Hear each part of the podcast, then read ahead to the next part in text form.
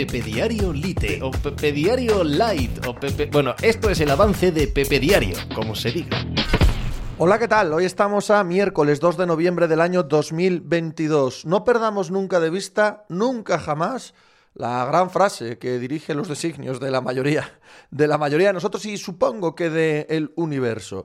Toda situación mala es susceptible de empeorar. El Atlético de Madrid tocó fondo eh, en el estadio Dragao frente al Porto con una actuación lamentable que les elimina también de la Europa League y no solo de la Champions League, dando una imagen como muy poquitas veces se recuerda en toda la historia del Cholo Simeone como entrenador.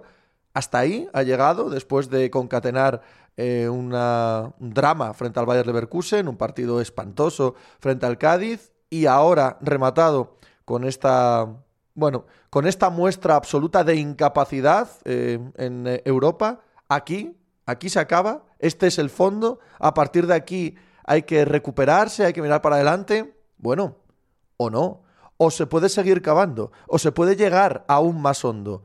Ganar lleva a ganar, pues por las mismas, perder lleva a perder, y perder a lo grande Perder con fuegos artificiales y con todo el mundo mirando lleva a perder mucho más. La crisis del Atlético de Madrid no tiene pinta de haberse acabado con un episodio tan bochornoso como el de ayer en Oporto. Pues de eso y del resto de la actividad, de la actualidad del deporte en un sentido global mundial, hablamos hoy como cada día en Pepe Diario. ¡Hala! Hice hacer algo por ahí. Estás escuchando Pepe Diario.